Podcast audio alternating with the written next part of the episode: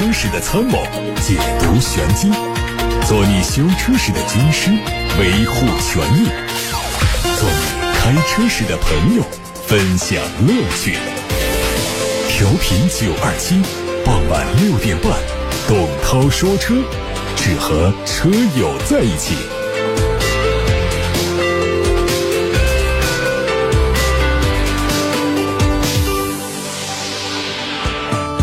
各位晚上好，我是董涛，欢迎在六点半到七点半听节目。大家可以现在把选车用车的问题发到直播间，八六八六六六六六热线开通打通留言，还有董涛说车微信公众号可以图文留言。看新闻，最近。中汽中心发布了五月份高端品牌终端零售量的排行榜，统计了销量前十五的汽车品牌。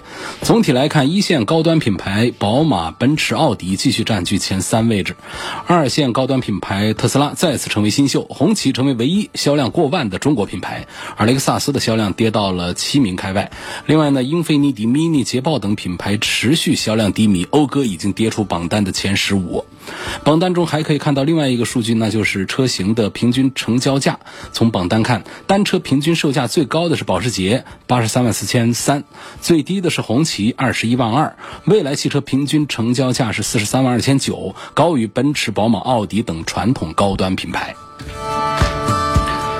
据日经中文网报道说，日产汽车将停止在日本的四款轿车的新车型开发，甚至可能会撤出在日本的轿车业务。对此，日产在采访中表示，针对开发计划。不予置评。报道说，日产停止开发轿车的决定已经告知主要供应商，轩逸已经在2020年底停止生产高档轿车风雅和西马的开发也将停止。过去日产新车销量中大部分是轿车，但近年来轿车出现下滑，日产计划把经营资源集中在 SUV 和纯电动汽车上。梅赛德斯 AMG C63 暗夜版已经上市，官方价格是九十八万八千八，它采用了。耀颜黑车漆，同时搭配专属的黄色赛车拉花，包括引擎盖、车门、外后视镜和尾门上都有拉花。内饰是专属的岩浆灰或者是黑色纳帕皮革 AMG 座椅，再加上黄色缝线来点缀。另外还配上了12.3英寸的全液晶仪表、10.25英寸的中控屏，还有。万国时钟以及 AMG 的操控单元，动力继续用的是 4.0T V8，百公里加速时间只需要4.1秒钟。随着全新 AMG C63 确认取消 V8 发动机，搭载 2.0T 的四缸发动机加电动机的混动系统，这次推出的暗夜特别版将成为八缸 AMG C 级的绝唱。网上还传出一组梅赛德斯奔驰全新 GLC 的渲染图，计划是明年底或者是二零二三年之内正式发布。全新 GLC 前脸是分体式的进气格栅，配 C 级同款的 LED 头灯组，车尾是双边双出的排气，尾灯组的造型得到升级优化。这个车将会和全新一代 C 级轿车同平台打造，尺寸方面会得到大幅度的提升。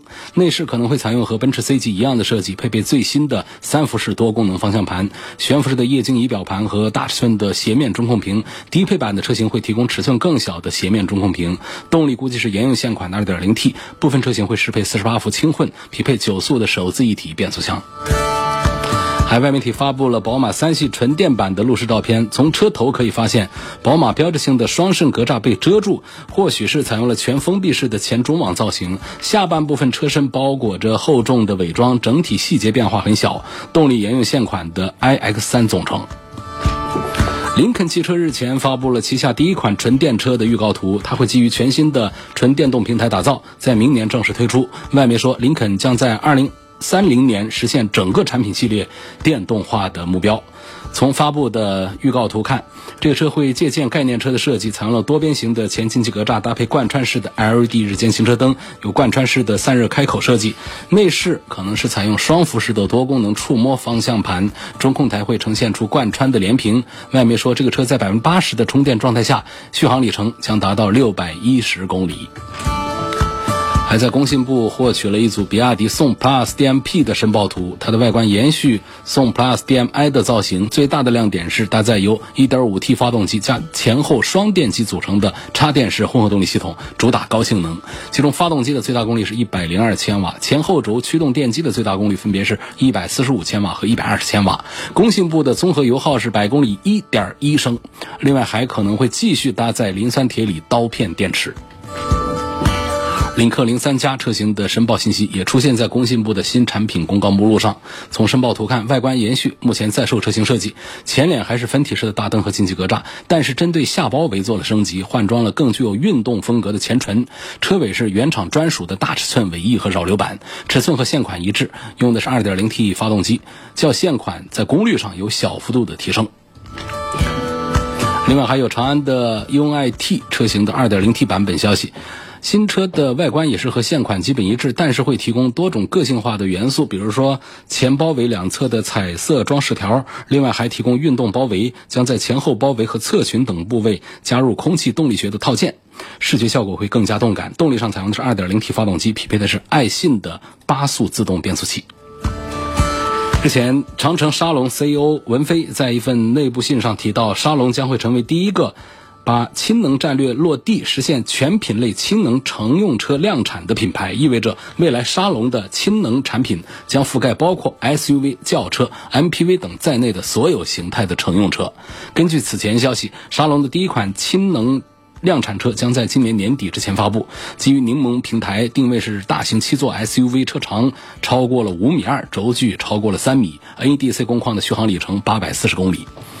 目前，现代和丰田是市面上为数不多的氢燃料车型研发厂家。不过，他们的市场表现都很平淡，远高于同级别燃油车的售价，是它市场接受度很低的重要原因。这也是未来长城沙龙汽车面临的一大挑战。好，各位刚才听到的是汽车资讯。您正在收听的是董涛说车。现在我们一起来看大家提出的选车用车问题。第一位来自八六八六六六六六陈先生说：“问雷克萨斯的 RX 和 NX 谁更适合家用，更省心省事儿？应该选什么版本？就不要再问哪个更适合家用。我们在节目里都是在说家用车，谁要是说有商用的用途啊，包括跑营运呐，可以独立的。”特别的注明一下，否则的话呢，我们这节目百分之和我们的九十九都在说家用车，就没必要说。而且没有谁会把雷克萨斯的 RX、NX 这样的 SUV 拿来是做什么商用啊，干什么的？全是百分之一百的都是家用的，所以这不存在说 RX 和 NX 谁更适合家用，还这个适合家用，那个不适合，这个不存在大一号、小一号的两个 SUV 而已。一般情况下呢，呃，民间多数认为呢，这个。R X 更值得买一些，它不是说因为贵一些就好一些，而是说那个 N X 呢，它有太多的丰田荣放的这个痕迹，所以呢，其实是相对丰田荣放来说呢，它价格就贵了。雷克萨斯的 R X 来相对其他的豪华品牌的同尺寸的 S U V 来说呢，它价格就是相当便宜，所以通常来说会推荐 R X 多一些。至于说买 R X 的什么配的话呢，那就是买它的低配好了，买它三点五那就没有意义。说我们买一个雷克萨斯的车也不是为了跑快。再说呢，三点五的 V 六跑的也并不快，所以咱们干脆呢就是图一个性价比，四十万买一个低配的二点零 T 的一个六速手自一体一个动力一个组合，其他配置也都差不多，我觉得用起来还算是比较划算的一个选择。段先生问，在哪里做汽车座椅通风改装比较好？那应该是大一点的。做座椅改装的地方都是能够做好这一件事儿的。跟大家推荐一个地方呢，就是先驱梦工厂在一号车室里头，他们家做座椅的改装还是做的比较多的，应该是解决一个座椅通风的问题不是难事儿。汤先生说家里准备买第二台车，希望主持人从性价比方面对比一下雪铁龙的凡尔赛和雪铁龙的 C 五天翼。嗯，我肯定还是比较期待九月份要上的凡尔赛这个车呢。几乎在市面上呢，没有什么竞争对手。虽然说官价还没有出来，预计的话呢，估计是在二十万的下方。在二十万下方呢，我们就按照一个常见的一个 B 级车来讲的话，常见的什么雅阁、凯美瑞和天籁呢，跟这个凡尔赛是完全长得不一样，或者凡尔赛跟他们长得完全不一样，因为它是带着帕拉梅拉的那种溜背的这种造型，在十几万的合资车里面找不到竞争品。所以呢，喜欢外观拉风一点的呃车的话呢。十几万块钱买一个合资的 B 级轿车的话呢，凡尔赛应该是更值得考虑一些。当然说，同是东风雪铁龙，凡尔赛和 C 五天翼这放到一起来做什么对比？其实你坐进车内会发现，凡尔赛整个在设计、在做工、工艺这个方面，同样十几万的车，它还是比 C 五的天翼啊要看起来更加精致一些，驾驶感受也会更好一些。作为轿车和 SUV 放在一起，通常是轿车开起来更有感觉一些。所以说，如果是年轻的朋友呢，建议大家可以等一等东风雪铁龙的凡尔赛，这是一款中级轿跑，十几万块钱。应该是这样的一个价格，现在官方还没有发布价格。现在目前已经到东雪的官网上可以找到盲定的入口了，现在可以交可以退的那种定金。到时候价格发布出来，满意咱们就交尾款，不满意咱们把定金退回来。其实这个凡尔赛呢，我们接触过几次之后，对它的市场表现还是比较充满期待，还是比较看好的。毕竟十几万的合资品牌里面没有长这样的。造型也很漂亮，然后动力各个部分，包括底盘部分也都是非常成熟可靠的，而且性能也不俗的东西，配置也是起点比较高的，所以大家可以关注一下东风雪铁龙的凡尔赛，稍微等待一下。苏先生问：皓影的 1.5T 现在好像卖的很火呀？问他跟本田 CRV 有什么区别？耐用性、维修保养方面，这个不用比了，它就是一个本田的 CRV，只是不同的本田工厂生产。那广汽本田生产的叫皓影，东风本田生产的叫 CRV。所以你要分他们的区别，就是两个工厂的区别。整个平台大量的配件都是长得一样的。现在看董涛说车微信公众号的后台，有网友说我想买个电动车，但是我对电池的衰减有顾虑，涛哥如何看？那就别买。这个顾虑呢，我不能劝说你别在意这个顾虑。我们现在市面上的电动车呢，性价比已经是越做越高了。它跟我们的燃油车相比，价格都搞成差不多了。原来一个电动车呀，哪怕性能很差劲，它也比燃油车要贵好多。所以大家都觉得那性价比又不好，又电池不好。现在呢，电池也越来越好，价格也越来越低。但是你说这个电池的顾虑就没有吗？有两个顾虑，第一个就是标称续航里程和实际续航里程之间的差异，在各大品牌的电动车上都是有不同程度的存在。前一段时间我们刚刚试驾了一个新势力的造车品牌，可是吓人，从电台这儿开出去十公里，它能掉电百分之二十。我们同事是亲自测评，就告诉我这个数据的时候，我也拿着跑一趟。就是这样的一个情况，当然这可能有一些其他的因素啊，因为是可能是一个个案，而且我也没有点出这个品牌，但是它很有代表性。就是说我们现在的纯电动车的续航里程和实际的标称里程、宣传里程之间的差异是不同程度的存在的，这是第一个大家的顾虑。第二个就是这电池用多久之后，像我们的手机一样，大家现在的手机啊，不管是水果的还是什么维的。用个一年两年之后，电池的衰减都会非常的厉害。刚买新机的时候啊，那一天恨不得都可以干到两天不充电，一天半那那都是轻松做到的。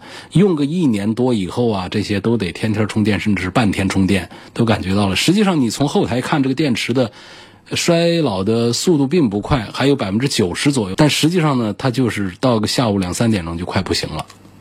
所以说，在我们的汽车上的电池呢，也面临这样的一个问题。用个几年之后呢，电池也会衰减。你本身标称就有点吹牛的意思，实际续航新车都会有差异，都会有出入。再跑个两三年，再一衰减，你说那还能跑吗？所以不同程度存在这样的顾虑。因此，这位朋友对电池的衰减如果有顾虑的话，我干脆就劝你就别考虑电动车了。免得糟心。无级变速器需不需要换变速箱油？多久换一次比较合适？什么情况下必须要换？那你感觉这个变速箱啊，这个车啊开起来都不顺溜了，那就是得换了。有的朋友说我的车啊，CVT 变速箱也开了十几万公里就没换过油，照样也没坏，有大量的这样的情况。但是呢，还是提倡大家在五万公里左右的时候呢，呃，注意观察，考虑一下自己的这个。CVT 变速箱的一个车况问题，四到六万公里换油，这是一个比较正常的一个周期阶段。道理是怎么说呢？就首先啊，CVT 啊，它确实是自动变速箱里面最简单的一个了。它就一根钢带啊，连两个锥形轮。那它不像 AT 变速箱啊，不像双离合那样的有那么复杂的齿轮结构，也没什么双离合变速箱的那摩擦片呐那东西。但它结构简单，它不代表着就不用换油啊。它这个 CVT 变速箱的油呢，它是所有变速箱里头最不抗造的，知道吧？原因就是。CVT 里头这个钢带呀，它并不是简单的一条，它是多条钢带并联组合在一起的。它用卡子固定起来，它看起来像是一条，而这些卡子呢，就跟那两个锥形轮相互摩擦来传输动力。就说白了，就是两个金属的物体在相互摩擦。你这样想象一下，是不是会产生很多的金属的碎屑啊？如果长时间不换变速箱油，可以想一下，在变速箱里面会得有多少金属的杂质？所以，一般 CVT 变速箱的换油周期是四万到六万公里。我们好记一点，就说五万公里左右好了。你比方说本田 CRV。本田的一些 CVT 变速箱，它在用户手册上就规定了四万公里要换一次，而且必须得用本田专用的变速箱油。而且你不要觉得你的 CVT 很耐造，CVT 变速箱修起来是几乎所有家用变速箱里面最贵的。那现在很多的国产车的 CVT 技术它都是进口的，你去修一个 CVT 的钱可能比买一个新的变速箱还要贵。所以大家还是严格按照规定的保养周期来换油。肖先生的提问说：“我妹妹今年是二十九岁，准备是今年的九月份结婚，想买辆车，注重舒适性、空间、故障率和后期费用，试乘了日产的新天籁，她很满意。但我听节目说，天籁的 CVT 变速箱故障率比较高，尤其是六到八万公里之后。我给他推荐的是奥迪 A 四，他现在很纠结，想听听涛哥的意见。那涛哥给你的意见是买一个 A 四。二十九岁开天籁，不对呀。”这天籁呢是四十九岁开的，你别二十九，二十九岁呢，像这个 A 四啊、A 五啊、宝马三系啊、奔驰的 C 级啊，给妹妹随便的推荐一辆，都比天籁要。不是说车比谁好多少啊，就是讲这个车的人群年龄段的定位，它就不是这么设计的。它天籁就不是给二十几岁的人设计的，所以你平时不怎么关注车的人，你去试驾任何一个。二十万左右的车，你都会觉得它会打动你，就跟说好多人没谈过恋爱，谈一次恋爱就得定终身一样的，就是这种情况。车也是一样，多对比之后啊，你会发现哪一辆车都不想买，因为它每一个车好像都有自己的优点，也有自己的缺点。只有从来不试车的人，进一个四 S 店就会掏钱买一个车，这是相当糟糕的一种场景，就是很容易搞错的。你并不了解这个车，同时呢，你还不了解自己的需求，然后进去之后呢，被它某一个点打动，忽略它其他方面的一些不适合你的地方。且不说其他方面都是缺点，它有一些不适合你的地方，你自己发现不了。那跟人一样的，相处时间长了，你会对这个车不满意，可是已经来不及了。这车买了就得用个。几万公里几年才是一个正常出手的一个时机，所以给肖先生建议啊，给你妹妹推荐一个年轻的、时尚的、精致的、带点品牌意思的，也有二十几万的价格，现在十几万的豪华品牌都有。我觉得结婚的婚车还是买一个年轻人比较喜欢的，不管是奔驰的 C 级、宝马的三系、奥迪的 A 四等等，我认为都是比较恰当的。刘先生说：“买这个本田 CR-V 是选 1.5T 的还是买个混动的？我很纠结，希望从经济性和舒适性方面对比一下。舒适性都一回事啊，经济性方面显然是混动的经济性比较好啊。你既可以在很多情况下当一个纯电动车来开，本田的插电式混动是可以做到这样的。然后呢？”它也可以做高速公路上也做一个油车来开，它跟 1.5T 的相比，你要讲它的经济性，显然是插混的要更值得推荐一些。周先生说，我的车跑了十五万公里，没有清理过积碳，每周跑一次两百公里的长途，问使用油路三效有没有效果？效果明显吗？使用方法是什么？927定制生产的除碳剂油路三效，这是一瓶燃油添加剂。它对于中轻度的积碳清理效果是非常的明显，重度积碳，实话实说，恐怕还是干不掉。而且重度积碳，就算是把缸体打开，人工清除都是非常的费劲。你别说是一瓶清洁剂了，所以对于中轻度的清除和预防效果是非常明显的。使用方法呢是五千公里往油箱里面加一瓶就可以。接下来看一看来自董涛说车微信公众号的后台，大家提出了哪些有意思的、值得探讨的问题？有位朋友问我的宝马叉三刚开了一年一万公里，是否能用油路三效？可以的，我认为超过一万公里的车呢，在现有的油品和路况的和发动机技术的情况下呢，产生积碳多多少少都是非常现实的一个遭遇，所以九二七的油路三效。对于中轻度的积碳的清除效果是非常好。还有一位叫无心快语问凡尔赛哪个配置值得买？这车都还没上市，配置没公布，价格没公布，还得到九月份，现在正在一个盲定的阶段，我哪知道哪个配置值得买呢？还得根据价格体系来说话。还有一位吴先生问十七万元左右的预算，我是买个燃油版的本田 CR-V 的低配版呢，还是买个比亚迪宋 PLUS 的 DM-i？顶配哪个更显得有性价比一些？你如果说从这个动力单元和配置这个各方面讲的话呢，比亚迪的宋 PLUS 的 DM-i 的顶配的性价比是显得要更高一些。不过要告诉你的是，买本田 CR-V 低配版的人数是买比亚迪宋 PLUS DM-i 的人数的若干倍，所以仅供参考的意见。还有一位叫天天的网友啊，留下一句话，他说。东风雪铁龙的凡尔赛是成都工厂生产的，可以供应全球销售的，质量绝对没问题。确实啊，咱们的成都工厂呢，不仅在国内是非常先进的，就是在标致雪铁龙整个全球的生产体系当中，它都是数一数二的领先级别的。所以，为什么说在成都工厂生产的凡尔赛来行销全球？全球其他地方都不再生产这个全球车型凡尔赛，就是因为成都工厂的硬件和软件的水平。包括零部件的供应水平，已经是达到了全球制造企业里面的领先段位，所以才会有凡尔赛在成都工厂生产，在全球范围销售。另外一位朋友问：对比一下五菱凯捷和传祺的 M 六，谁更有质感？谁的性价比高？质感其实都差不多。那凯捷看起来样子还是比较漂亮，但是呢，从卖的情况讲的话呢，凯捷从上市之初很蒙人的一个月卖万把台，然后紧接着就断崖式的往下一掉，现在呢一个月就卖个四千多台，什么道理呢？就是不能仅仅是靠这个配置啊、尺寸堆头啊和颜值啊来吸引人。那车开上之后感觉一下，它还是有差异的。一分价钱一分货，几万块钱买个四米八长的一个旅行版的车，怎么可能？不可能。呃，那么讲这个传奇的产品呢，我认为它不管是在研发投入，还是在产品的制造，在工艺品质的控制方面呢，在我们的自主品牌里面还是更加用心一些的。所以这一组当中呢，我还是赞成传奇的 M 六要多一些。还有一位网友问说，我想把这个宝马叉三的自动启停功能给关掉，我认为它很伤我的发动机和电瓶，不用操心。你说这样的频繁的启动对于我们的电瓶和发动机有没有伤害？理论上讲肯定是有，但是这个伤害我估计这个车你开到五十万公里，这个伤害都体现不出来。你管它那么多干什么？你开几年这车还开吗？开个十几万公里，这车是不是就得卖了？在那个时候，自动启停对于电瓶和发动机的伤害根本完全是无从谈起，微不足道。所以，但是它在节油低碳这方面所做出的贡献和努力。那是可以量化的，是可以计算的。所以呢，各位，大家车上自动启停功能啊，尽量的打开。咱们做不出别的贡献，说号召大家买低排量，大家不干；说号召大家少开车，少开一天车，大家不行。